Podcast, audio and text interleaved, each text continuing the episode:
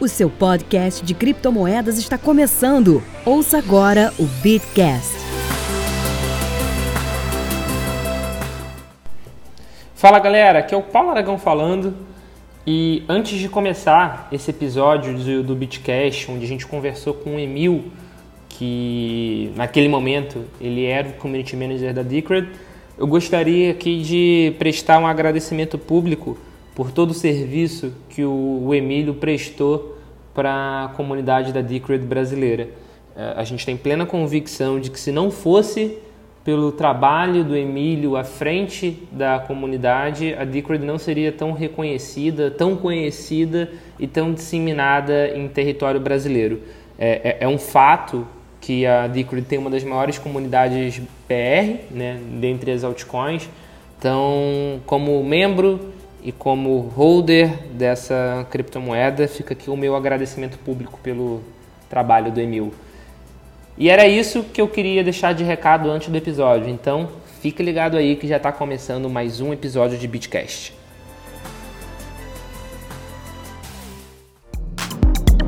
Já conhece o Bitcoin Sem Medo? Um curso focado em você que quer aprender mais sobre Bitcoin e criptomoedas de uma forma segura. Bitcoin Sem Medo é o curso oficial do Criptofácil. Veja mais detalhes em bitcoinsemmedo.com.br ou clique no link na descrição deste episódio.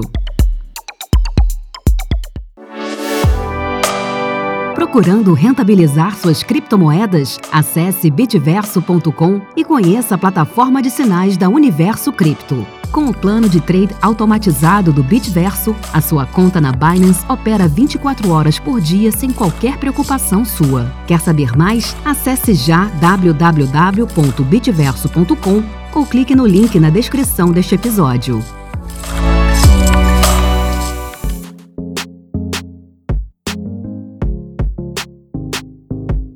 Fala galera, tudo bem? E aí, gostaram do último episódio sobre a história do Emílio com o Bitcoin? Hoje a gente vai conversar um pouquinho mais com o Emílio, continuar a nossa conversa aqui. E hoje é um episódio dedicado inteiramente a Decred. Para quem não conhece a, essa criptomoeda, a gente pediu pro Emílio, um dos representantes da Decred no mundo e um dos representantes da Decred no Brasil.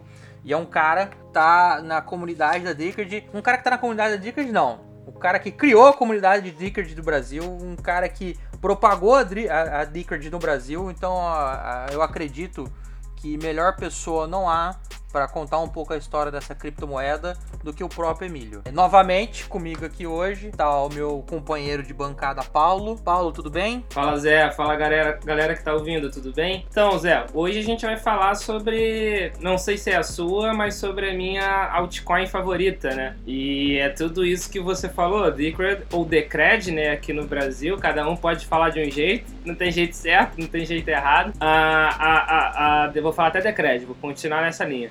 Ah, mais fácil. A, a Decred tem, sem sombra de dúvidas, assim, uma das maiores comunidades né, no Brasil relacionado ao altcoin. Então, é uma honra muito grande pra gente estar conversando com o Emil aqui hoje, que é o cara que está envolvido com a Decred mesmo antes da Decred ser lançada. Então, Emil, muito obrigado por ter aceitado esse convite nosso. Mais um e seja bem-vindo a mais um Bitcast. Ah, pô, cara, eu que agradeço vocês por, pelo convite. Então aí, vamos lá para as perguntas. Ah, dando um oi pra galera aí também que tá ouvindo. Acho que o principal objetivo de hoje é a gente contar um pouco mais das características da Decred. Eu vou, vou seguir o Paulo também da Decred, pro pessoal que tá entrando agora e no mainstream também, né, no, na, na mídia mainstream. Só o Bitcoin aparece, só o Bitcoin existe, mas a gente sabe que existem outros criptoativos que são tão promissores quanto, e a Decred é um deles. Mas eu acho que pra gente começar, o Emílio, conta um pouquinho pra gente sobre a história dela, é, sobre como que surgiu a, a Decred e como é que você conheceu o projeto também. Para quem não, não, não ouviu o último episódio com o Emílio, primeiro ponto, recomendo que você pare um pouco, ouça o outro episódio, vai estar aqui na descrição desse episódio, porque o Emílio é um livro de histórias. Então eu tenho Eu tenho um pouco de certeza que a história de como ele conheceu o projeto vai ser, boa. Mas para um pouquinho, volta no passado, no episódio passado, e depois você vem nesse. Fala aí, Emílio. Ah, cara, valeu aí. O seguinte, é. A Decred, o projeto dela iniciou lá por 2013 com um cara muito conceituado no Bitcoin Talk chamado Taco Time. É, ele teve um papel importante também no, no desenvolvimento da Monero, é muito respeitado na comunidade da Monero também e na comunidade geral do lado do Bitcoin Talk. Ele teve a ideia de criar uma moeda híbrida, né? Mas seria uh, um funcionamento diferente da, dessas que tem por aí, que a grande maioria das que tem mineração POU e mineração pós é, juntas, né? Por quê? Uh, existe a mineração pós, ela tem uma falha de segurança. Ela é, é fácil sofrer um ataque 51%, um ataque hack double spend, um ataque geral muito mais insegura do que uma mineração POU, que tem todo o hash de mineração protegendo ela. Aí criaram a, a mineração híbrida, a, as duas minerações ao mesmo tempo. Só que o que, que acontece na mineração híbrida? Dessas outras moedas que tem por aí. Ela, a, ela possui blocos de mineração POU e separadamente blocos de mineração POS. Uh, as minerações acabam sendo separadas uh, do mesmo jeito. Então, uh, essa mineração pós nesses blocos separados deixa elas vulneráveis da mesma forma. E essa, o sistema que o Taco Time teve ideia lá atrás e que a Decred desenvolveu, ele, ele uniu as duas minerações e daí acabou por tornando muito mais segura do que até mesmo do que o Bitcoin. Para ter uma ideia, o custo para fazer um ataque na rede da Decred é 20 vezes maior do que o custo para fazer um ataque no Bitcoin. Então isso inviabiliza totalmente qualquer ataque que possa ser feito nela. É, de que forma?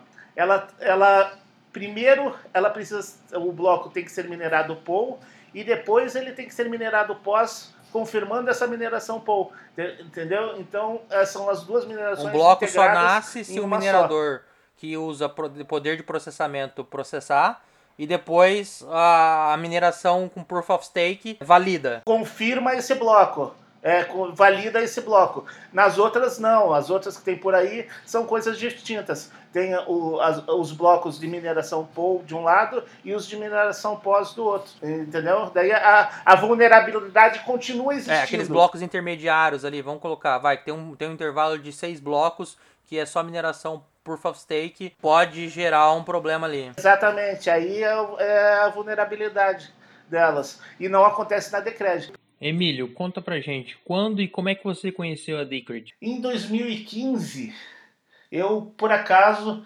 encontrei um manifesto de, de um cara, que esse cara é o, o Jake JYP, né? Que hoje é o, o arquiteto da, da Decred atualmente. É, nesse manifesto ele fala sobre o, o desgosto que ele está com o desenvolvimento, que, com os caminhos que o Bitcoin estavam tomando, de ficar concentrado as decisões, as decisões ficarem concentradas muito nas mãos de, de um pequeno grupo de mineradores é, na China e de um pequeno grupo de empresários nos Estados Unidos que financiariam o financiavam financiam né o Bitcoin Core que é quem desenvolve o Bitcoin atualmente a equipe de, de devs. Ah, é, nesse manifesto ele demonstra ele fala sobre isso aí e tal. É, nessa época ele e a equipe dele desenvolviam várias ferramentas é, para o Bitcoin né? O, a principal que eles criaram é o Bitcoin Suite. Esse Bitcoin Suite ele é, é, é um conjunto de ferramentas que possibilitaram também o desenvolvimento da Lightning Network, né, que do, do Bitcoin. Então eles são é um conjunto de caras bem conceituados dentro do desenvolvimento do próprio Bitcoin.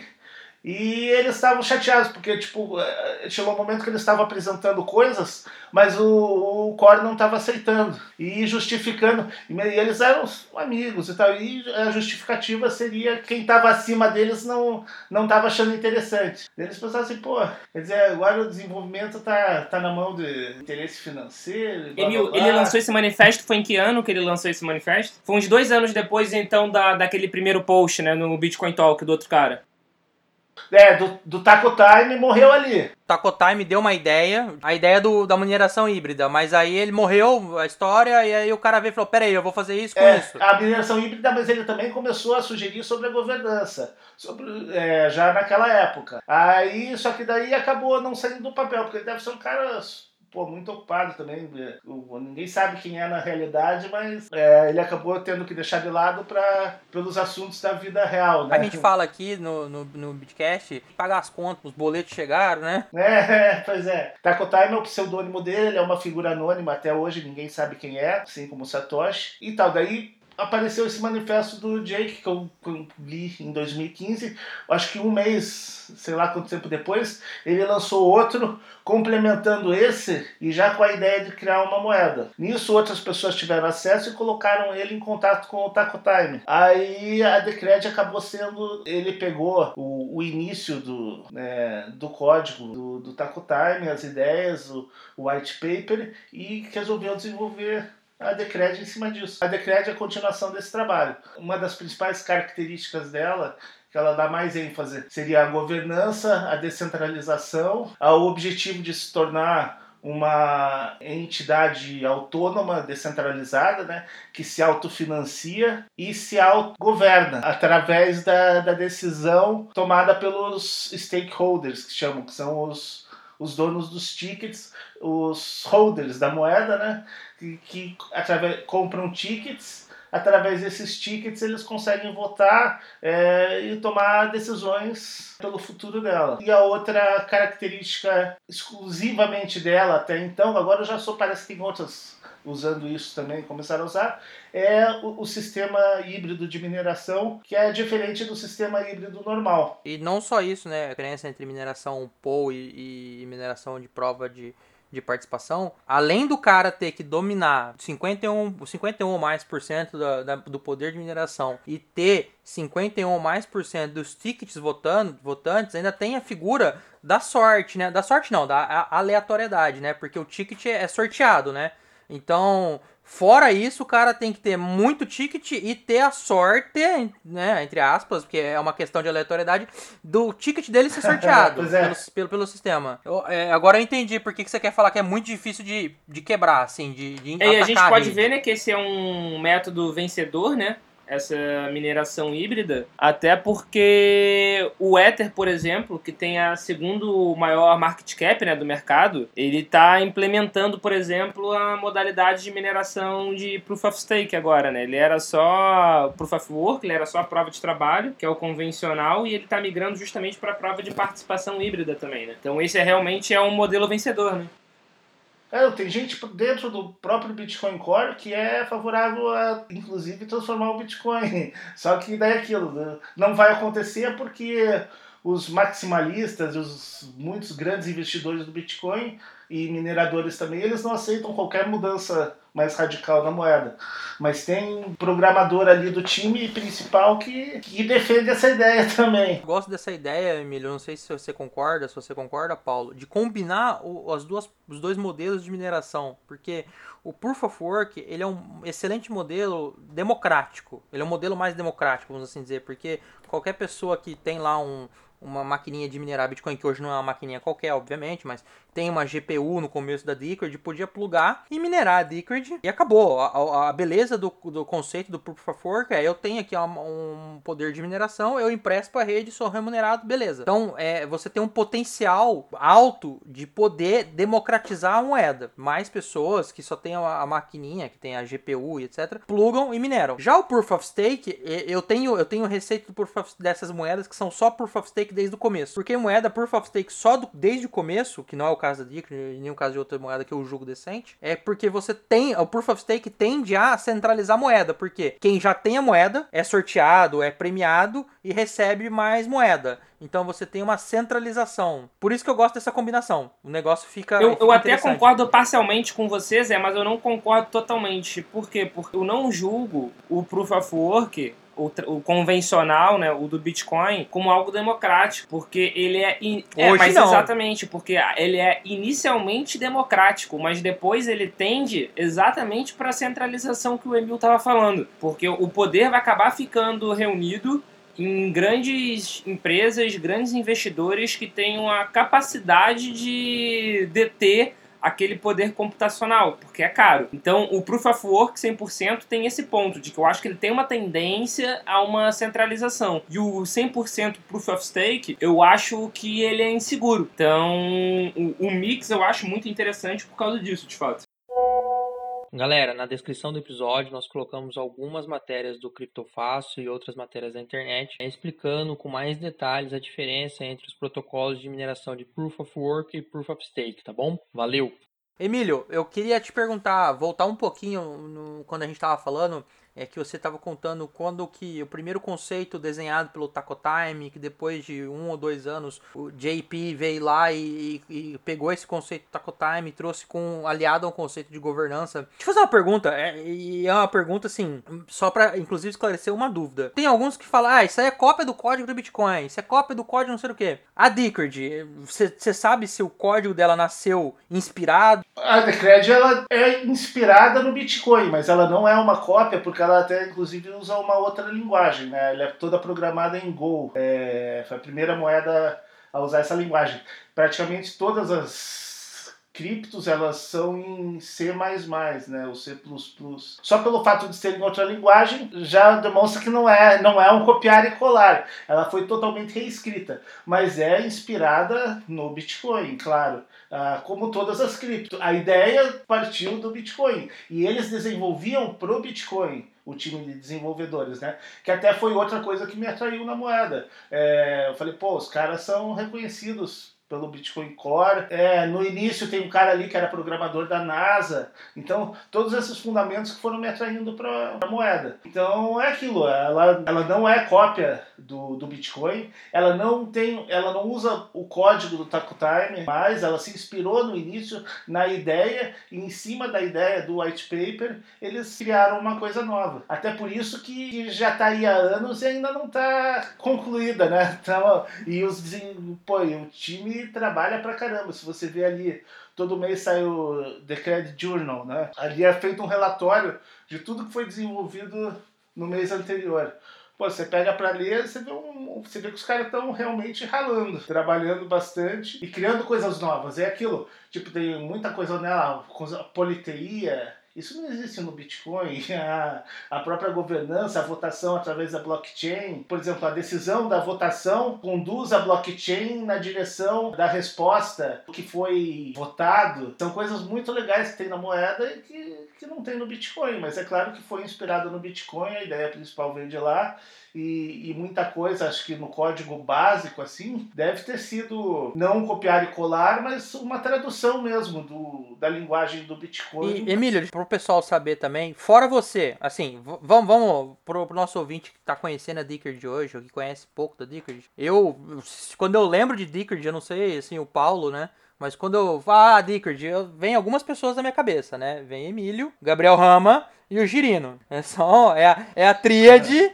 da, da evangelização da, da Dickard, assim, que eu conheço e peço desculpa se eu esqueci de alguém, tá? Hoje no Brasil, é, a comunidade, óbvio que a comunidade existe, a comunidade tá grande, mas fora você que trabalha com, com a Dickard também, existem outros brasileiros que estão no projeto, trabalhando para o projeto? Pô, tem muita gente, indiretamente dentro do, da nossa comunidade, tem ali, acho que por volta de 18 pessoas, diretamente e indiretamente. Indiretamente, que eu digo, uhum. são pessoas que eu solicito o serviço para fazer coisas para moeda.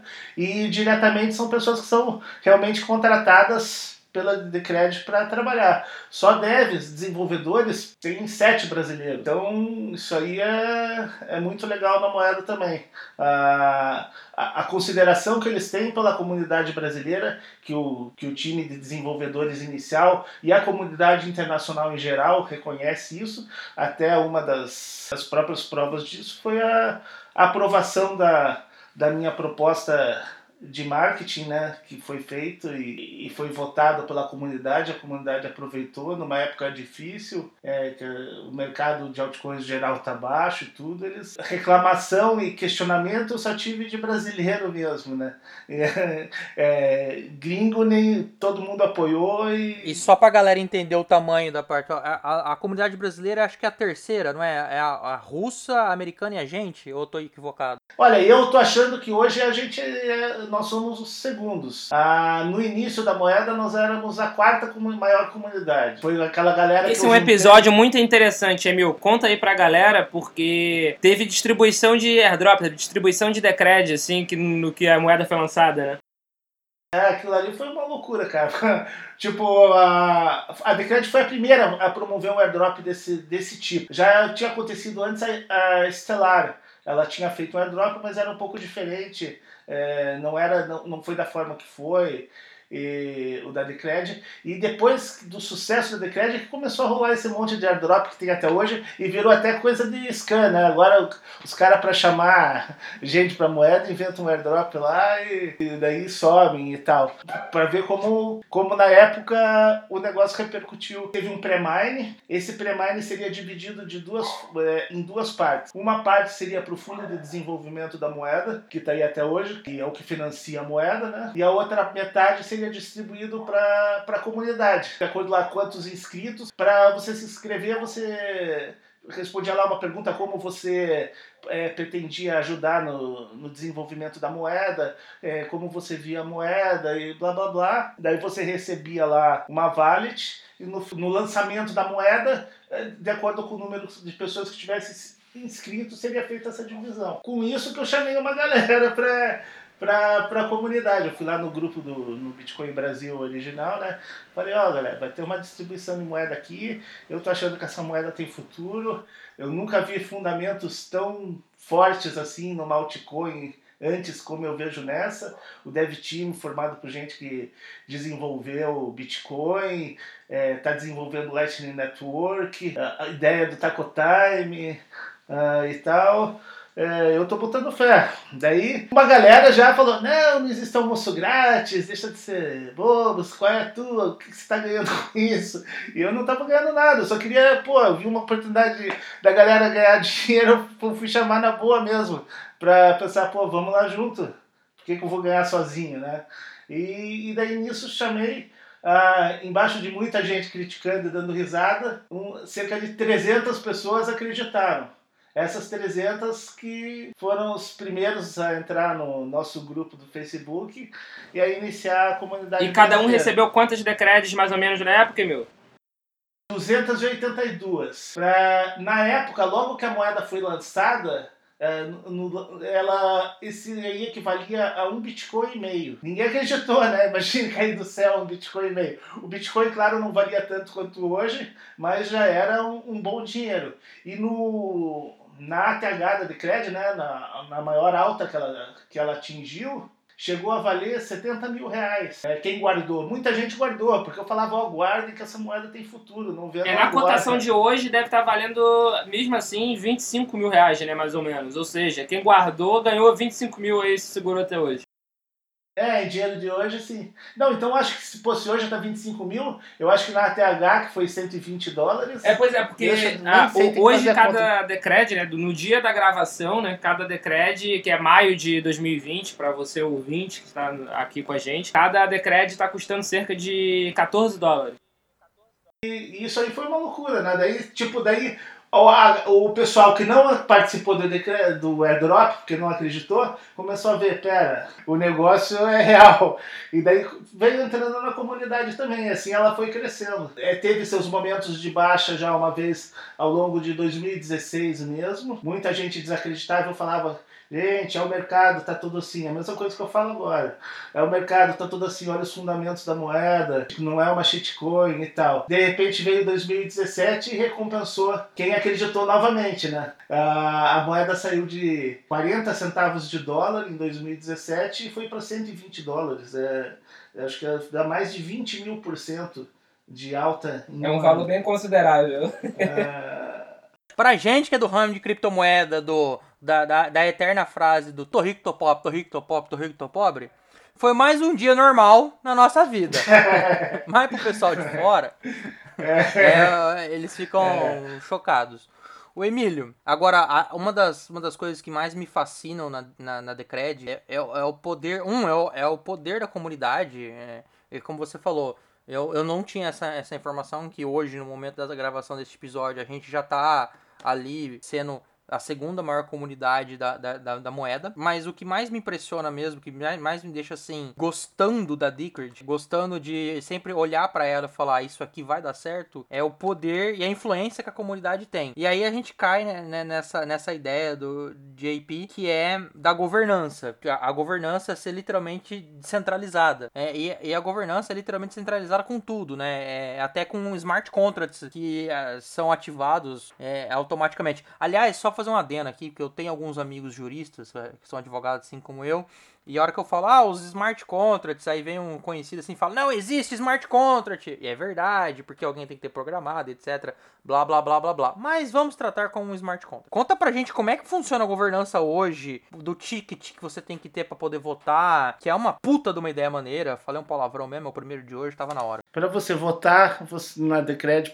ajudar a tomar as decisões da moeda, é preciso ter uma coisa que eles chamam é skin in the game, né? Que é colocar a pele no jogo. É, eles, é, isso aí é uma questão que foi muito complicada é, teve muito diálogo para decidir como que seria feito, tentando chegar ao mais próximo possível de uma democracia justa, só que sem abrir brechas para fraudes ou coisas que atrapalhassem realmente a moeda. Por exemplo, se cada pessoa, qualquer um, pudesse ir lá e votar, Poxa, isso aí abriria a porta uhum. para um monte de troll, de concorrente, hater, chegar lá, se juntar e e atrapalhar tudo, fazer, tomar decisões erradas e tal. Então chegou essa conclusão que a, a única forma de evitar um pouco isso seria que as decisões seriam tomadas por quem realmente tivesse moedas. E uma das provas, de, das formas de se provar seria essa, através da compra do ticket. É, esse ticket, na verdade, não é uma compra, né? Você está só emprestando o teu dinheiro. Porque ele retorna para você e ainda com um lucro em cima, assim quando ele é votado é, ou sorteado, né? Acho que é uma, o termo mais fácil para a pessoa entender é, é, usar sorteado. Então, esse ticket ele te permite votar, cada um é um voto. Quanto mais você tem, mais votos você também tem. É assim, é preciso você ser realmente investidor, provar que você é um holder da, da moeda para poder decidir como se fosse uma empresa, os acionistas Entendeu? Daí tem gente que critica isso, falando, ah, mas isso é uma plutocracia, porque não é democracia. Que quem tem mais tem, tem mais direito do que quem tem menos. E eu não concordo com esse ponto de visão de falar, ah, é uma plutocracia, porque isso, e mesmo democracia, são, a gente está levando para um meio é, comercial, empresarial, conceitos políticos sociais, entendeu? Eu acho que não dá para misturar uma coisa para outra com a outra. Ah, numa realidade, digamos, é, na sociedade, é claro que o, o, o sistema político menos pior existente atualmente é a democracia. Agora, para o funcionamento de uma empresa, é, não é. Entendeu? Tipo, as decisões têm que ser tomadas por pessoas que entendem. É, ou que. Ou, Exatamente, era isso que eu comentava. Ou que realmente tenham dinheiro investido ali e, e, e, o risco de, e o risco de perder ele se tomar uma decisão errada entendeu? Então você não pode é, levar muito para esse lado, ah, é injusto porque não é todo mundo que vota ou o, o cara que tem menos não tem o mesmo poder do que quem tem mais. Mas infelizmente é o sistema menos pior para uma empresa funcionar. E de certa forma é, é como se fosse uma empresa, é uma organização um... Essa governança, ela foi tão bem organizada que hoje a gente tem a figura da Politeia, né? O que é essa figura para explicar para o nosso ouvinte? A Politeia é onde qualquer pessoa, qualquer pessoa mesmo, não precisa nem ser investidora da moeda. Se ela tiver uma boa ideia, um bom projeto e quiser é, aplicar isso em uma altcoin, em uma criptomoeda, ela pode receber, ser paga por isso, pelo trabalho, pela ideia dela. Essa pessoa coloca a proposta na Politeia e essa proposta vai ser votada pelos stakeholders, que são os detentores dos tickets. Então, digamos assim, o cara pensou, pô, descobri fazer, implementar isso aqui numa, numa, digamos, deixa eu pensar, uma ideia aí. Ah, descobri um sistema novo de privacidade para as transações, mas eu quero, não vou fornecer uma moeda e pô, eu quero que seja remunerado. Dificilmente você vai encontrar uma moeda que pague para você por isso. Uh, na da não, você vai lá, se você colocar a tua proposta na politeia, ela vai ser votada se agradar os, os investidores, você mostrar que realmente é uma coisa boa, vai ser aceita e você vai ser pago pelo teu trabalho, pela tua ideia e pela implementação do recurso. Então é aquilo, ela não tá, ela não é uma moeda fechada nos desenvolvedores ou nas pessoas que são contratadas por ela. Ela está aberta para qualquer um que tem uma boa ideia, um bom projeto, apresentar ali, ele ser votado e você ser pago por isso. Independente de ser da, da comunidade, de ter decreto ou não. Então essa é, essa é a ideia da, da politeia. As pessoas apresentarem suas ideias, seus trabalhos, elas serem votadas. Por exemplo, eu lembro que existem decisões que a, a, a, comunidade toma que são ativadas automaticamente, né? Eu lembro, eu não me lembro de qual exemplo, que faz, acho que faz ah, até um bom tempo que não tem outra, outra votação, mas você vota e automaticamente a rede já muda, né? Como se fosse um contrato inteligente, mas é pré-programado e vamos lá. Isso, uma delas foi a, pra, sobre a implementação do Lightning Network. Qualquer coisa, mesmo que obviamente seja interessante para a moeda, vai ser votada os devs hoje em dia eles não tomam mais a, a decisão não vai ser assim assim como era no começo. A descentralização ela está sendo feita no decorrer do tempo cada vez é, se aperfeiçoando mais é, ela ainda não, tá, não é 100%, mas está caminhando para ser. Mas enfim, é isso. A primeira votação desse tipo foi para implementar a Lightning Network. E essa forma de, de implementação é quando é necessário mudanças drásticas no código da moeda, uh, que, que é preciso fazer um hard fork. Uh, é, tipo, o hard fork tem uma. Eu tô pensando que é um bicho de sete cabeças e tal, mas não, cara, é uma coisa é, normal que acontece é aquilo, qualquer implementação mais radical precisa de um hard fork, se for feito da maneira certa, não tem problema nenhum. A, o povo associa muito com o hard fork que aconteceu no, na Ethereum, quando deu aquela confusão, que daí formou a ETC, ou mesmo os hard forks do Bitcoin para criar a uh, Bitcoin Cash e tal. Mas isso aí são brigas entre a comunidade, que daí o hard fork é feito realmente para separar a moeda, criar uma outra moeda e tal. Nesses, no caso da Decred, não. O hard fork ele é feito para implementação de um recurso. Daí é feita essa votação. Essa votação ela é feita dentro da blockchain e, e a decisão tomada pelos stakeholders ela é automaticamente implementada pela rede. Ela, o, a blockchain já segue aquele caminho que foi eleito. E, e, e, já, ao mesmo tempo, a blockchain que foi cortada, é, deixada de lado com, com as, as características antigas, ela morre.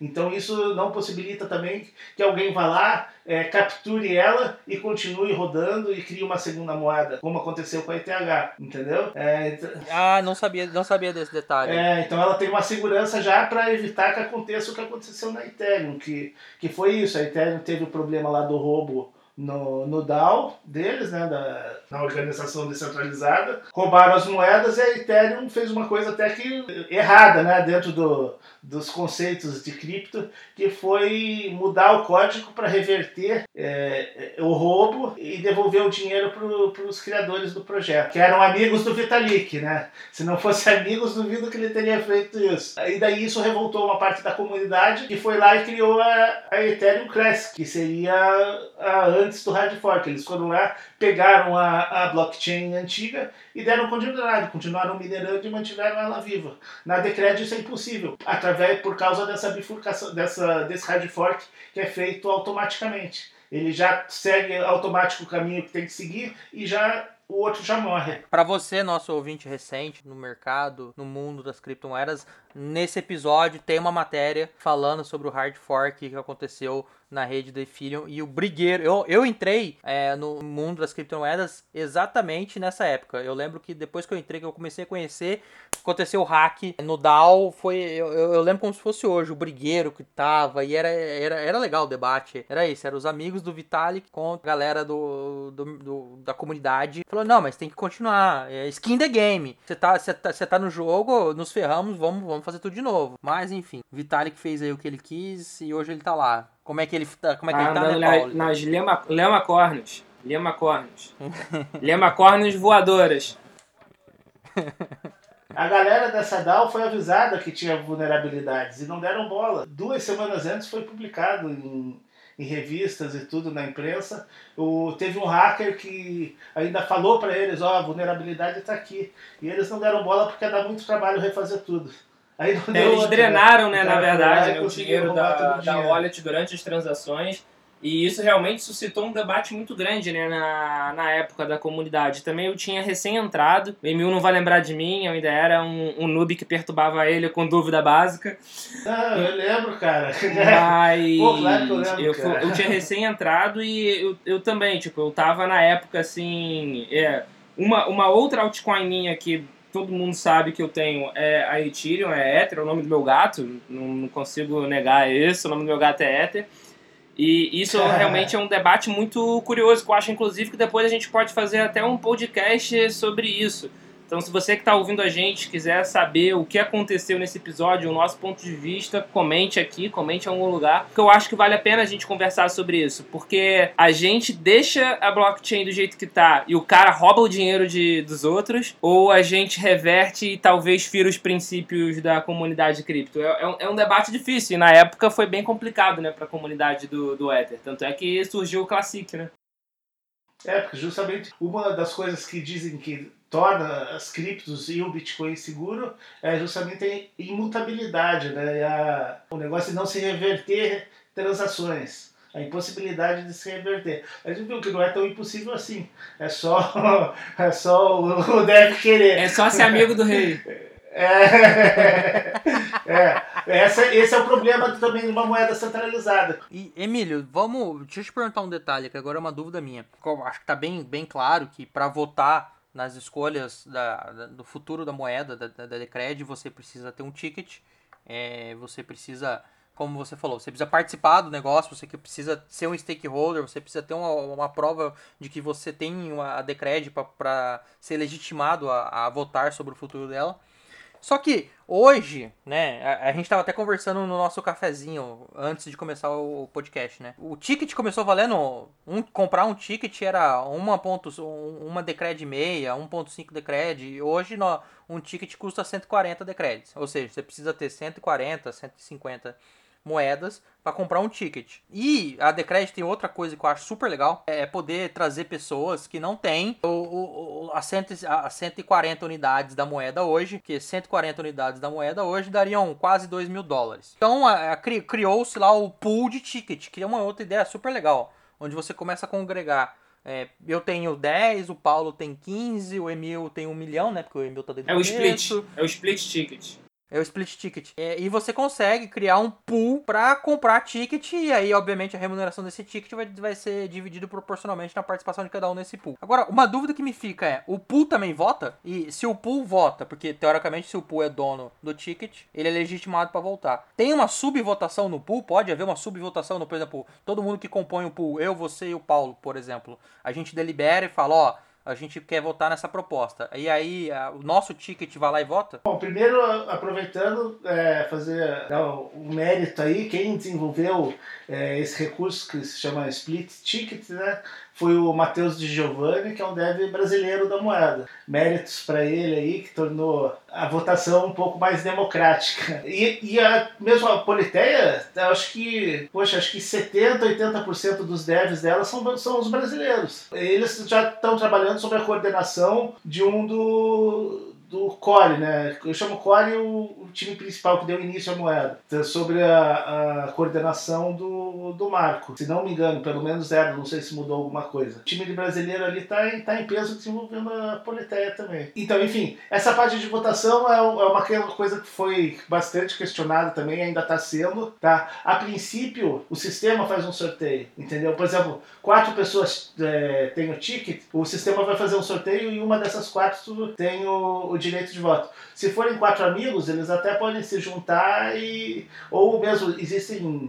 Já agora tem, é, tem chat de pessoas que dividem os tickets. Então talvez se pode se chegar a um acordo entre elas, que é como vão votar, qual, como vai ser o voto e tal. Mas a princípio o, o, o sistema faz um sorteio. Foi a, a forma que encontraram, por enquanto, para para resolver isso. Exato, não, concordo. Por isso na minha, na minha cabeça é, será que é a pool que vota por procuração que a gente fala? E essa função, né, do split ticket é uma função até que recente, né, Emil? E a gente via muita gente pedindo isso na, na nas comunidades, uhum. né? Eu acompanho muito a comunidade brasileira e até antes disso ser lançado pelo, pelo Matheus. Inicialmente foi até antes de ser com uma interface de usuário bonitinha, né? Tinha, vocês até fizeram um tutorial sobre isso. Então, isso realmente resolveu um problema muito grande da comunidade, né? Que são as pessoas que querem votar, mas ainda não tem a quantidade mínima, né, para comprar um ticket inteiro. E para você que quer conhecer um pouco mais sobre split de ticket ou e como é que isso funciona, no Brasil, como eu falei, falou em Dickard, tem três figuras que você associa à moeda. Emílio, Rama, que Rama, já avisei isso em dois episódios passados, estou avisando de novo. Contaremos com a sua presença aqui logo mais. Já literalmente estou tentando te intimar. E o Girino, que é uma figuraça, um cara que eu conheci numa BitConf, na BitConf de Brasília, uma figuraça, um cara muito gente boa. É, que ele, eu acho que ele também veio no Rio, aqui, né, Paulo? No, no, ele já veio, ele já veio no Criptofácil Summit, na primeira edição do Criptofácil Summit, veio tanto o Girino quanto o Rama falar justamente sobre o decreto. Sim, o Girino é um cara fantástico, até, até, pelo conhecimento dele técnico.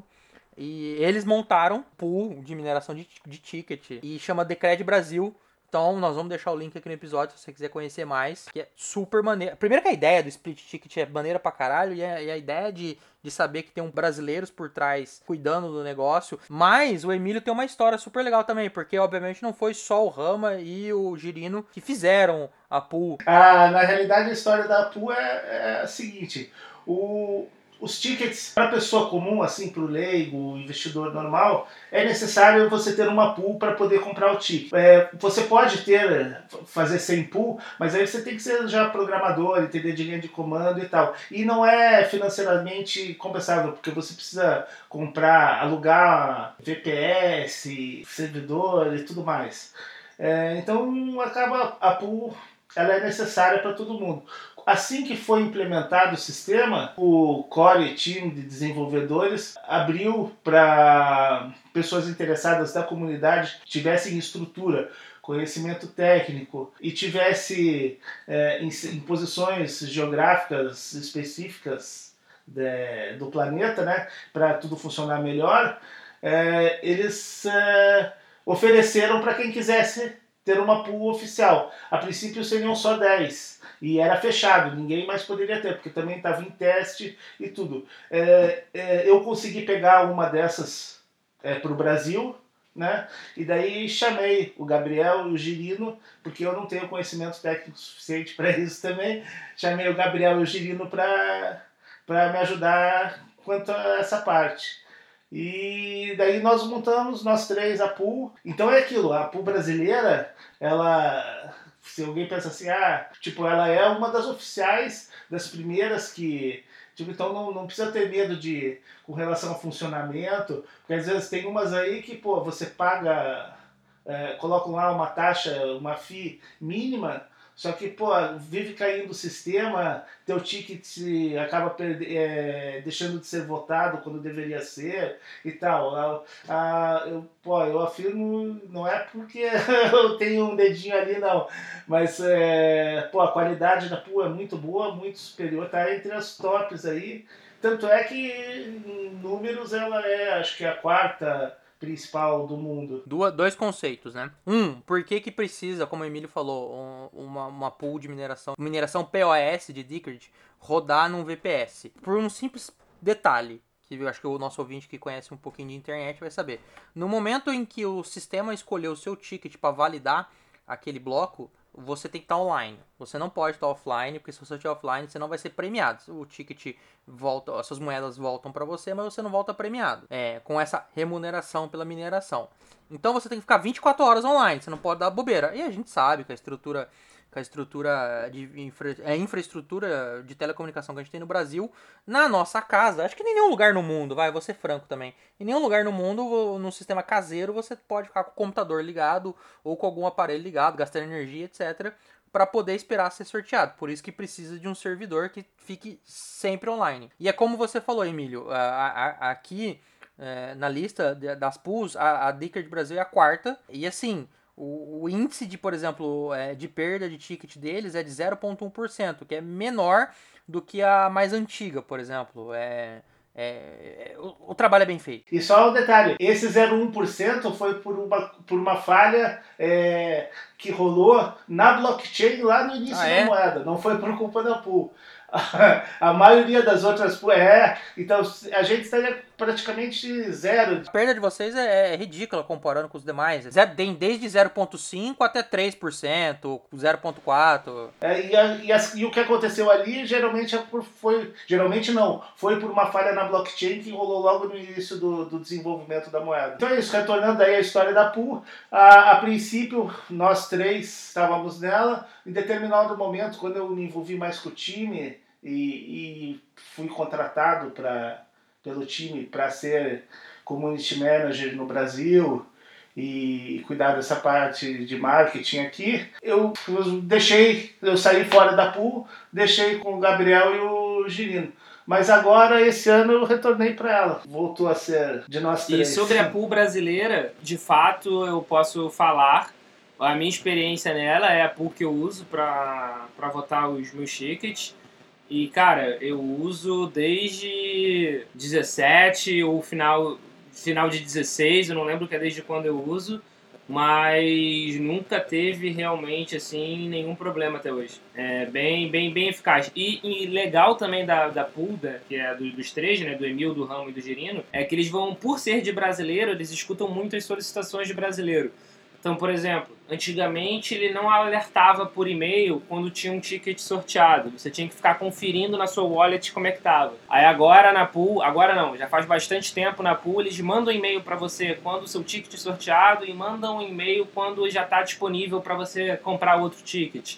Quando ele já foi liberado, né? Que é entre ser sorteado e o saldo tá podendo ser utilizado de novo, tem uma determinada quantidade de blocos. Eu, eu realmente eu prefiro usar sistemas de brasileiro, ainda mais sendo esses brasileiros por trás. É porque a gente sabe onde o Rama mora lá em São Paulo, né? Eu sei onde ele almoça sempre no sushi. No Sushi Vai. que eu não vou falar. Sushi Vai. Eu não ia falar, falar mas já que você falou. falar o nome, sim. Já... Vida de Marajá. É, ele almoça sempre no Sushi Vai, então a gente vai lá e ó, é, bonitão, é, ó, resolve meu problema é, aí. Qualquer coisa, ostra é facilmente envenenada. A gente fala, ih, ele tinha, ele tinha alergia, ele não sabia.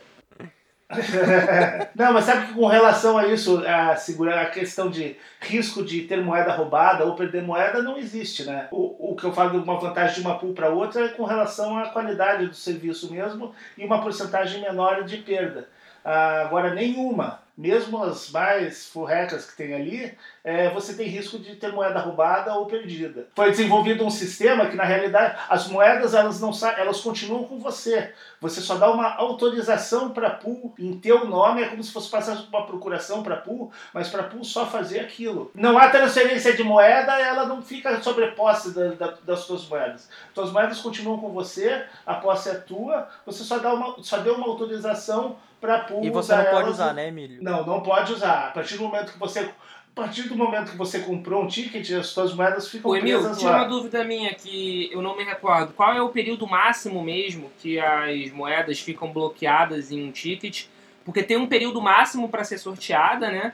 E tem uma, tem uma porcentagem mínima de chance de não ser sorteada. Qual é esse tempo mesmo que ela pode que ela fica bloqueada?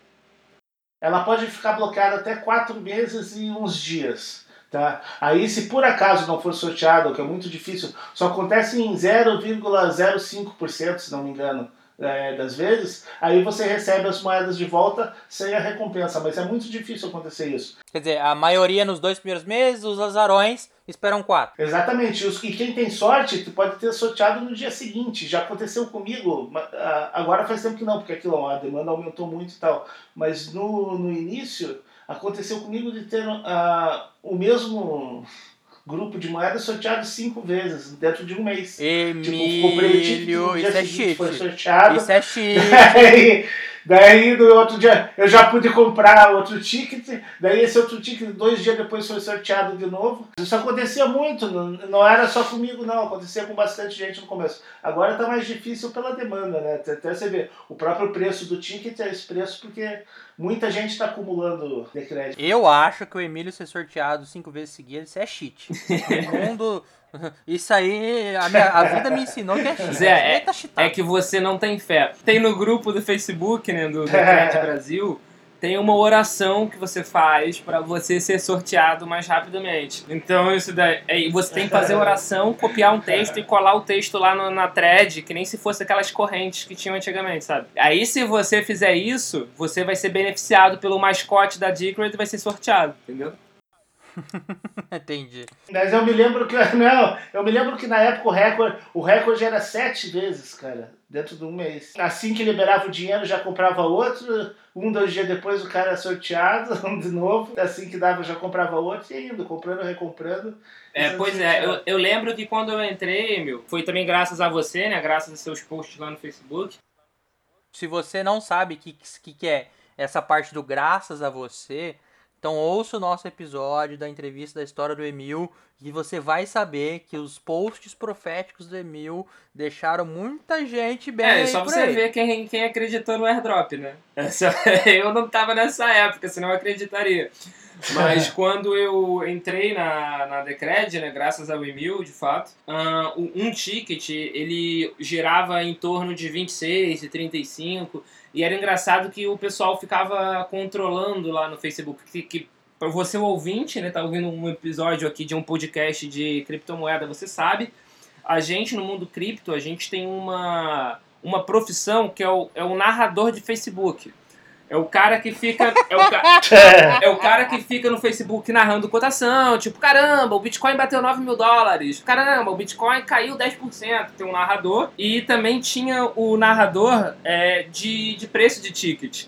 Então o pessoal ficava lá monitorando, ficava pastorando, não, tá, agora tá 30. Ah não, agora caiu para 28, é o momento de entrar. Então, muita gente ficava colocando isso. Então, na época que eu entrei no grupo da Decred no Facebook, girava em torno de 26, 35 Decreds cada ticket. E hoje tá mais de 100, né? E em maio, se você não estava em Marte, na Lua, ou sei lá, vai que você também poderia estar internado na UTI por causa do corona, no- o Bitcoin é, passou pelo halving, tradicional entre aspas, né? Porque a gente já sabe o que vai acontecer, porque acontece a cada 210 mil blocos. E todo mundo espera, e aquele, e aquele bafafá na mídia, e o Bitcoin reaparece na mídia e tudo mais. Agora, a gente, inclusive, nós, inclusive, fizemos um episódio sobre o, sobre o halving.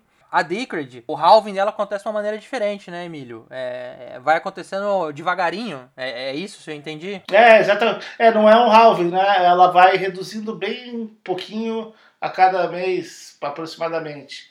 Vai perdendo frações, assim. Pra não ser, não ter aquela paulada que acontece no Bitcoin. Que é 1% a cada 6 mil e poucos blocos, que dá umas 3 ou um mês, né? 3 semanas E é um curioso mês. também, Zé, eu acho que é um ponto importante a falar que, apesar de não ter o halving, não ser essa queda brusca, né, que nem o Emil falou, a, a Decred, ela também tem uma emissão máxima, né, o máximo de supply que ela vai ter no mercado, também são 21 milhões de Decred, que é a mesma quantidade do, do Bitcoin. Então isso é um, é um ponto bem legal também para se falar.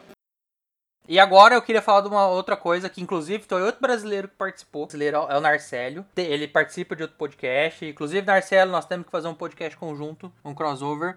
Mas fizeram, salvo engano, foi na rede da Decred que fizeram o primeiro Atomic Swap entre blockchains, não foi? Isso foi a. Isso foi. Atomic Swaps foi criado pela, pela Decred, cara. Foi o. A Litecoin desenvolveu. Foi a, desenvolveu primeiro, mas usando o código da, da, da, da- que, desenvolvido pelos devs da Decred, do BTCD. Na realidade, tem. Essa troca já havia sido feita antes. é, acho que por uma ou duas altcoins, mas não se tratava de um atomic swaps. Tinha, era feito com uma outra técnica com, que, com falhas que pode, poderiam ocasionar é, perda de moedas e tal. O Atomic Swaps é, real, original, que não deforma e não solta as tiras, é o- foi o, o- desenvolvido pela Decred. O dev da Litecoin é, implementou primeiro, a Decred estava deixando mais para fazer isso mais para frente. Ele implementou primeiro e daí já chamou a Decred para fazer o teste. E aí, depois que a, a, a, Litecoin implementou no seu código o Atomic Swap, só para explicar para o nosso ouvinte, vai ter um link abaixo sobre o que é Atomic Swap, já anotei aqui nas... O, o Narcélio, ele não desenvolveu o Atomic Swap. Tipo, ele é, ele tava ali, ele pegou, na verdade a Litecoin, o Lee, né, que é o dev da Litecoin, já tinha desenvolvido isso, ele foi lá, pegou e fez uhum. antes do cara fazer. E quem preparou tudo foi o Lee. Mas que quem executou primeiro foi o Narcélio. Só para o nosso ouvinte ter esse conceito na cabeça, Atomic Swap é quando você troca um ativo, um criptoativo pelo outro, só que você não usa as famosas exchanges ou um peer-to-peer, um intermediário para fazer essa troca. Você faz essa troca nas blockchains mesmo. É, você simula, pelo que eu me lembro, quando eu li na época, você faz um, um, um contrato, é, faz lá um código, e aí esse código é rodado na blockchain e ao final desse código você vai trocar X Litecoins por X Decred entre as blockchains. Não há nenhum middleman no meio. É uma blockchain conversando com a outra, fazendo a, a, a troca e ao final cada um sai conforme programou no contrato com o criptoativo que ele quer.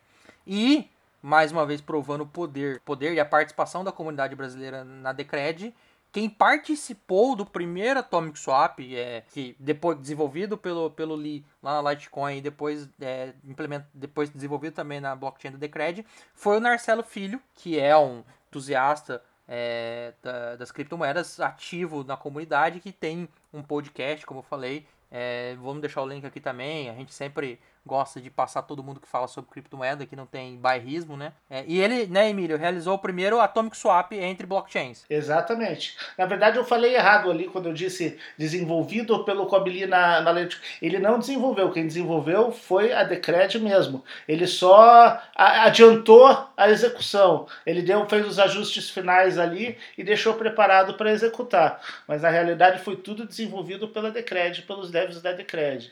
Ah, e isso aí, pô, é, é uma coisa assim incrível, cara, que as pessoas assim não tenham, não conseguem visualizar o que isso representa. Pô, é incrível mesmo, tipo, é, tirou a necessidade de, de exchanges tradicionais, de uma pessoa intermediando as negociações do Bitcoin, e é, é o que vai ser usado na, na DEX, né, que é a exchange descentralizada que a Decred está criando também que é uma exchange com é, interface visual simples, que para qualquer pessoa conseguir fazer atomic swaps. Então você vai ali, troca uma moeda pela outra, direto, sem ter que pagar FII para exchange e, e, de forma totalmente segura e sem ninguém estar tá sabendo, né? De forma com uma privacidade, 100% de privacidade também. E aquilo, e a tecnologia por trás é uma coisa incrível porque são moedas com tecnologias, linguagens diferentes, blockchains diferentes, quer dizer, moedas totalmente diferentes se comunicam, as blockchains se comunicando entre si. Então abre aí uma possibilidade, essa comunicação entre blockchains abre uma possibilidade aí gigantesca, não só para troca de moedas, para se desenvolver muita coisa, unindo blockchains. A comunicação entre, entre blockchains é um negócio totalmente mindfuck, tipo, é, as pessoas não a gente não é. imagina ainda direito.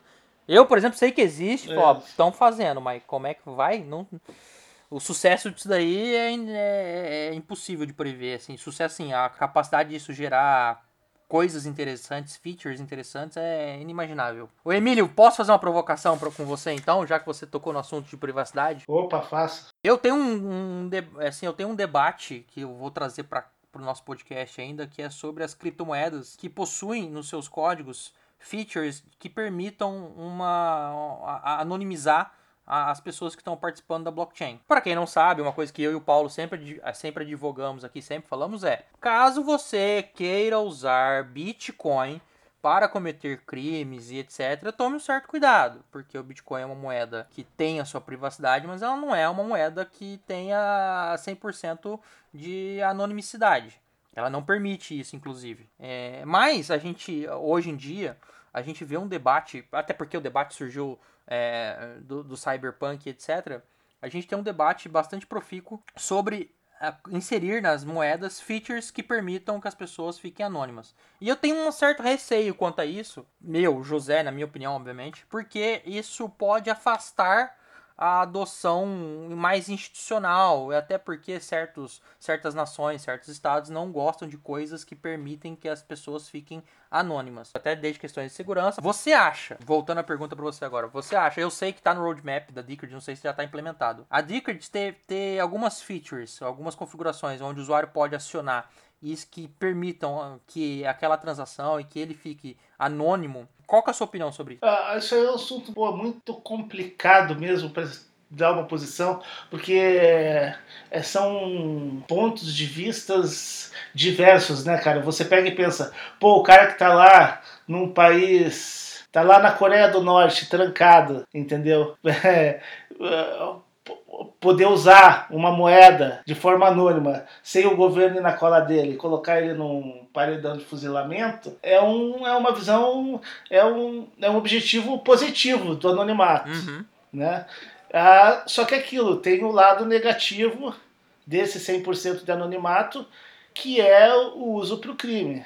Né? Que, que é muito negativo diga-se de passagem, né? Não é uh, pouco. É, realmente é, pode, são, são feitas, podem se fazer coisas graves. Mas é aquilo, esse lado negativo também tem na moeda tradicional, nas moedas fiat, entendeu? A moeda mais usada para se comprar arma e, e, droga e tal é o dólar, né? Não é, não é o Sim, Bitcoin. Com certeza. Isso já foi falado. De qualquer forma, a, a Decred, ela, ela tem uma política de ser contrária ao 100% de anonimato. Então, o, ela, ela, o, a privacidade dela é uma coisa intermediária entre uma Monero, que, que também já foi provado que não é 100% anônima, né? já conseguiram dar, dar umas furadas ali no código. Mas enfim, vamos considerar que ela seja 100% anônima. E uma Dash, entendeu? Que tem um anonimato bem fuleirinho. Tanto é que isso parou de ser até o, a, o discurso dela para. É, Eu tô rindo aqui só pela estocada. eles, nem, eles, não, eles nem batem tanto na, tecla, na tecla mais de privacidade, porque realmente tem, tem vários pontos falhos. É, isso aí, uma, uma pessoa qualquer consegue quebrar o, a privacidade da Dash.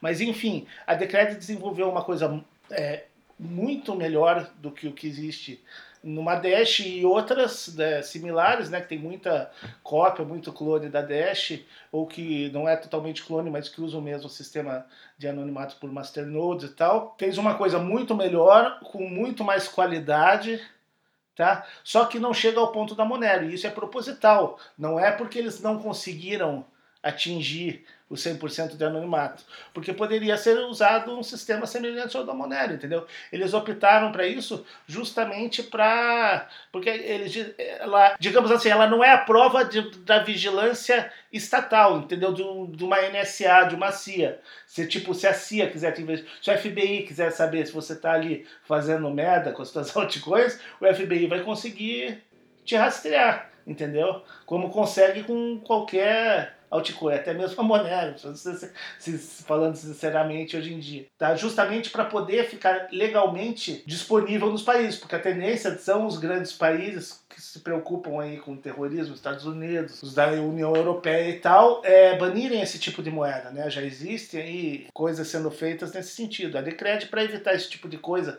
esse tipo de banimento e tal, criou um sistema que, tipo, ele tem uma certa privacidade, é, é uma privacidade contra a vigilância privada, digamos. Uhum. Não, entendi. É aquela privacidade contra empresas, é aquela privacidade mais do nosso dia a dia. Isso.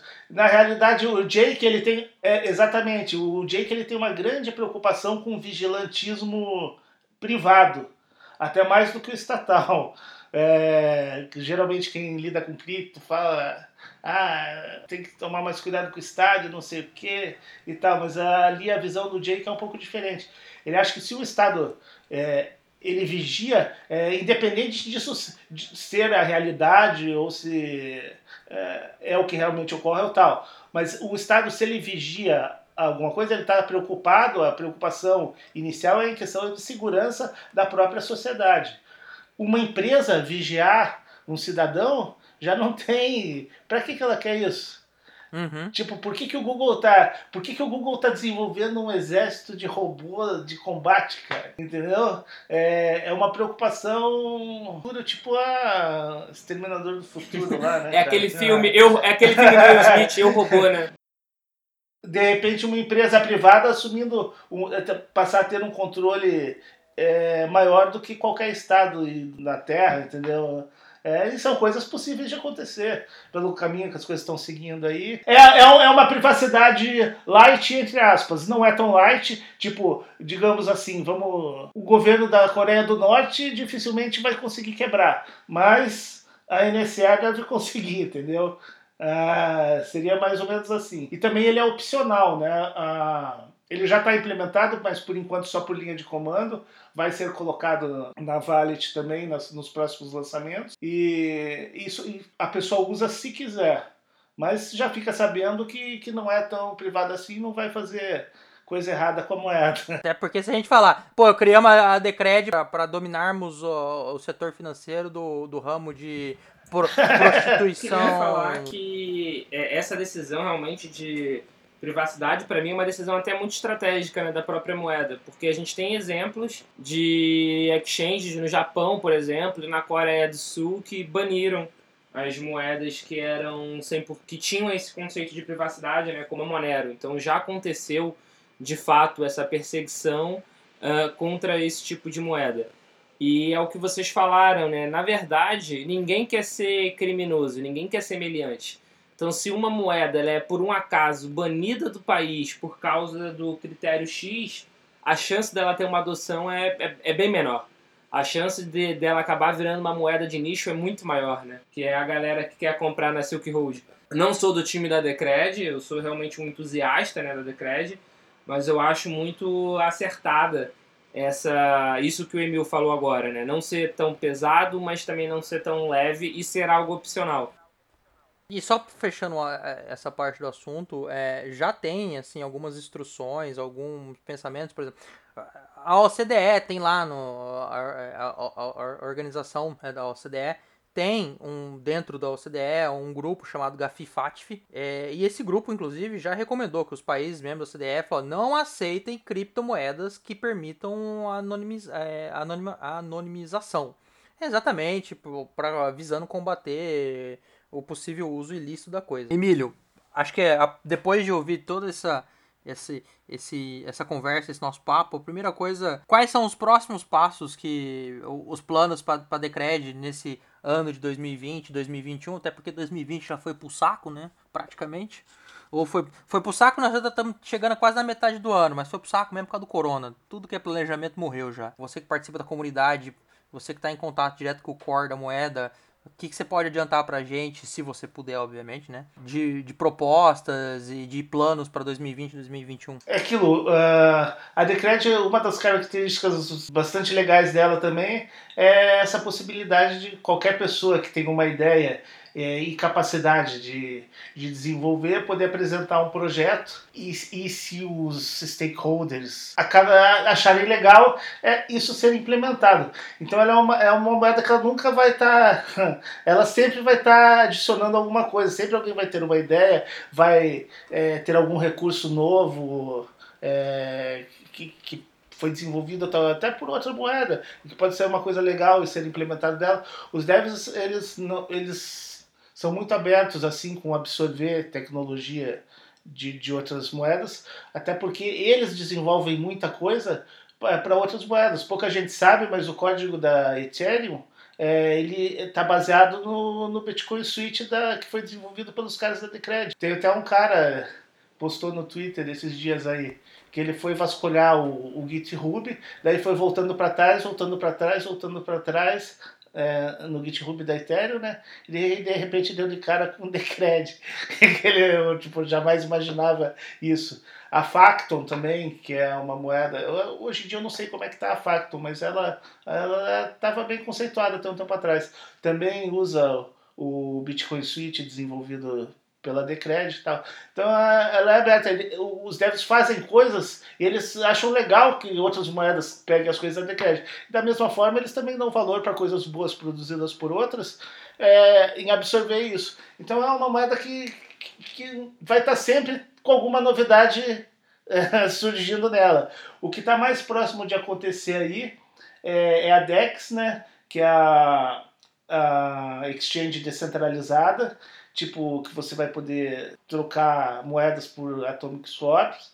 Ah, ela vai rodar é, a princípio, eu acho que não, não vai já sair, ser lançado assim, vai ter uma fase beta, é, acredito que fora da Wallet, não sei se já vai vir direto dentro da Wallet, mas o objetivo é essa exchange, está dentro da Wallet da Decred, também pode, podendo ser acessada por fora, é, para quem não tenha Decred, entendeu? Trocar, digamos, o cara tem Litecoin, quer trocar por Bitcoin, ele também vai poder usar exchange. E vai estar tá lançado quando essa Dex, meu? Tá, tá para acontecer aí nos próximos meses. Ainda não tem uma data definida, tá nos ajustes finais. Já tem algumas imagens dela. Uh, até eu faço um convite para a galera que, que, se interessou comparecer lá no grupo do Facebook, é, Facebook Groups, é, Facebook barra Groups barra Não, fica tranquilo. Tá aqui no, nos comentários do episódio o link para a comunidade. Óbvio que a gente vai deixar. A gente nunca faria isso com você. Beleza, legal. Lá, tipo, vão ter imagens já como o cara tá ficando, tá ficando bem legal. Então, a princípio, esse é o próximo lançamento. A implementação também da, dessa privacidade para de forma simples para todo mundo usar através da própria wallet ali, só clicando sim ou não. É, então, a princípio, seria esses dois grandes lançamentos aí para os Ah, legal. E uma outra coisa bacana né, da Decred, que isso é algo muito da comunidade brasileira, né?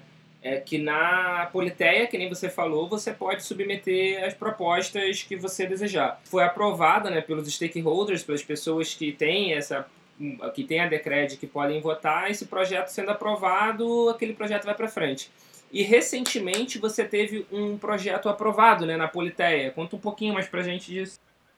Ah, até então, tipo, por exemplo, aqui, qualquer coisa que acontecesse aqui para promover a moeda no Brasil, eu tinha que chegar lá, pedir, conversar com os caras, mostrar o que, que era, pedir autorização, para se eles achavam poder liberavam a verba para a gente participar de tal evento, ou colocar anúncio em tal lugar, ou contratar tal youtuber, entendeu?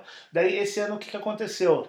Eu fiz uma proposta e pedi uma verba já específica para ser investido nisso. E essa, e essa proposta ela foi aceita. Foi muito legal porque não querendo desfazer da comunidade europeia, mas só como exemplo, eu acho que isso demonstra o como a nossa comunidade é considerada no, pelos investidores do mundo todo poucos dias, a, a, um integrante da comunidade europeia, bastante atuante, colocou uma proposta do mesmo tipo para investimento em marketing na Europa, pedindo menos dinheiro do que eu pedi para o Brasil. E a proposta foi recusada. Eu fiz a, a gente colocou lá uma proposta para investimento em marketing é, no Brasil com mais que o dobro do valor da proposta europeia e a nossa proposta foi aprovada. É, isso aí eu achei muito legal. É aquilo que eu falei que apareceram alguns haters fazendo comentários maldosos e tentando denegrir o, o meu fazendo trabalho. fazendo o papel do hater. No meio. E aquilo, não, para variar, brasileiro, né, cara? Em vez de jogar junto, torcer para o negócio dar certo aqui, só brasileiro fazendo. O, o cara era, que estava fazendo isso era brasileiro. Mas no fim é aquilo, a comunidade internacional, com certeza, foi, porque tipo, foi uma quantidade muito grande de, de votos. Foi aprovado com o dobro, praticamente, o do, praticamente não, o dobro da, do número de votos negativos. E totalizou aí um total de 13 mil tickets votando, né? É, foi um número considerável e foi aprovado. Né? Agora a gente tem essa verba aí, estamos investindo. Vamos propagar ah, a palavra, né? É, patrocinando aí a lista dos top 50 da Cointelegraph, é, investindo em patrocínio desse tipo. Esse ano, como você comentou, ficou complicado com relação ao evento por causa da Covid, mas estão começando a, a, surgir aí eventos online, né? Teve um experimento aí da BitConf que a gente patrocinou também. Ah, eu estou vendo E eu, só que eu tô vendo surgir assim coisas muito legais, assim, eventos com, com estandes virtuais e tudo mais. Tal. Eu acho que vai se desenvolver bastante nessa área. Talvez a gente possa investir em alguma coisa assim também. E é isso. Nossa proposta foi aceita, estou muito feliz é, pela consideração da comunidade. Daí aquilo eu falei sobre os haters, eu queria, eu queria chegar aqui daí o próprio Jake, que é o arquiteto aí da moeda, que ele nunca se intrometeu em nenhum em nenhuma proposta, ele nunca comentou ou deixou ou tomou um partido, nada. Ele entrou ali na nossa, fez um testemunho legal a meu favor, tanto a minha pessoa como, como tanto o lado pessoal quanto no lado profissional. E eu achei muito legal essa atitude dele. Agradeço. Agradeço a toda a comunidade internacional, também a brasileira, né, quem votou em mim. E, e aquilo, chupa hater. eu acho que isso pode, eu acho que isso pode ser até o título do episódio. justo. No, no YouTube eu troco tanto, mas é justo. É, Emílio, pro pessoal que tá até agora ouvindo a gente dessas histórias super legais e, e os causos de desde quando a Decred começou e deseja adquirir criptomoeda, nós vamos deixar um, é, um link com, com as exchanges que listam a, a Decred aqui no comentário do post. Pessoa que deseja adquirir e guardar a criptomoeda, o nosso famoso holder, qual wallet que você recomenda para a pessoa baixar? É, é fácil? Conta para esse detalhe para gente. Não, é, eu recomendo a oficial né, da, da moeda, que inclusive ela tem todos os recursos que a gente comentou aí. A votação, a própria votação é feita dentro dela. Uh, em breve vai ter a exchange dentro dela. Tudo gira em torno dessa wallet né, que se chama Decrédito. Então, a princípio, eu recomendo ela para quem usa celular, tem as mobile wallets também. Eu falo errado mesmo, eu falo wallet em vez de wallet. Mas, enfim, uh, tem na, na Apple Store, na, na Google Store também para Android. É, mas essas aí já tem os recursos um pouco limitados. É mais para você levar um troquinho na rua, no dia a dia, quando, quando chegar o dia que a gente vai estar comprando realmente coisas na, no mercado com cripto. E é isso, pra, como principal eu recomendo a da própria moeda. Ela tem duas opções. Se você, ela, a que você seleciona para instalar a blockchain no, no computador, ou sem blockchain, que fica bem mais leve, funciona mais rápido também, que é o modo SPV. Daí na instalação você seleciona ali qual você quer. E... Uma baita informação. Quando você baixa blockchain, você também vira um node. Então se você, nosso ouvinte, tem um computador paradinho ou pode deixar ele ligado de vez em quando, baixa a blockchain inteira, seja um node, entendeu? Eu, por exemplo, vou, eu vou até abrir aqui, eu não vou falar qual que é o nome do node que a pessoa consegue saber.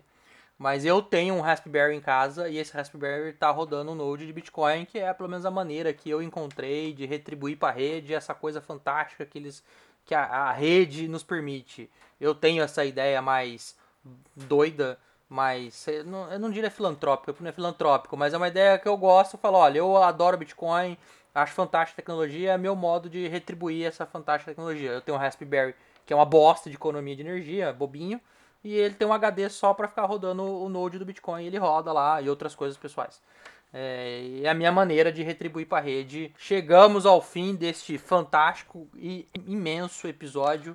Emílio, mais uma vez eu falei na, no, no último episódio, re, re, é, insisto para o nosso ouvinte, ouça o episódio passado, o link está embaixo na descrição do episódio é, no seu player sempre aparece, ou no nosso site está lá. Ouça o episódio com a história do Emil nas criptomoedas. Foi, ficou super legal. O Emílio é um, é um, livro de é um livro histórico do, da comunidade de cripto do mundo, até porque o cara é respeitado até no Bitcoin Talk, é respeitado na comunidade da Decred. O cara é foda, é inegável. É, Emílio, mais uma vez, obrigado. Obrigado por trazer o seu conhecimento, trazer um pouco é, da ideia por trás da Decred, que é uma puta de uma moeda. Eu não gosto, assim, por questões para ninguém encher meu saco qualquer dia de recomendar nada, mas para bom entendedor basta é uma moeda que eu tenho na minha hard wallet. Paulo, mais uma vez, obrigado também pela sua participação. Tudo bem que você não faz mais? É, obrigado. pois é, me agradecer nessa altura do campeonato é me agradecer quando eu chego em casa. Então, eu, eu, eu, que na verdade tenho que agradecer a, a vocês dois pela, pela chance aí da gente estar tá podendo conversar. Concordo com vocês, é sempre importante a gente ressaltar que isso não é nenhum tipo de aconselhamento financeiro, que a gente não está dando nenhum tipo de sugestão para você de como você deve investir o seu dinheiro mas eu também tenho Decred na, na minha carteira, faz parte do meu portfólio. É uma das poucas que fazem parte do meu portfólio. Quem me segue no Instagram sabe disso. Eu sempre fico falando da Decred. Blogueirinho! É, me, me, siga nas redes sociais. É, realmente é agradecer o Emil por ter aceitado estar conversando com a gente. É o segundo episódio que a gente está fazendo junto, né? E eu acredito que seja até o segundo maior episódio da história do Beatcast, sejam esses dois. Muito obrigado mesmo por você ter aceitado esse convite para a gente estar tá podendo conversar para a gente estar tá podendo falar da Decred, porque é algo que a gente precisa fazer né, com a comunidade toda brasileira é levar boas propostas, mostrar bons projetos para eles. A nossa comunidade é uma comunidade muito sofrida, que tem passado por muitos problemas recentes, então a gente precisa realmente levar um conteúdo bom, com boas propostas e boas ideias. Então, muito obrigado por estar aqui com a gente hoje falando sobre a Decret. Pô, eu é que agradeço vocês. Não tem nem o que falar, vocês exageraram aí no, nos elogios para mim. Desse jeito eu vou ficar insuportável, cara. Ninguém vai me aguentar mais. É, valeu mesmo, valeu o convite. Gostei bastante de participar. Nunca tinha participado de podcast nem entrevista antes. Curti bastante o papo e tal. Muito legal, obrigado mesmo. Eu já falei no último episódio, eu só não lembro se eu falei isso na, é, no off records, né, no nosso, nosso cafezinho antes, ou se eu falei isso depois, mas agora que você já se acostumou, ah, prepare-se, porque eu sou cara de pau e convido sempre. Pô, eu gostei mesmo, chama aí. Valeu. Galera, mais uma vez obrigado e até o próximo episódio. Este episódio foi uma produção da UniversoCripto.net em parceria com criptofácil.com.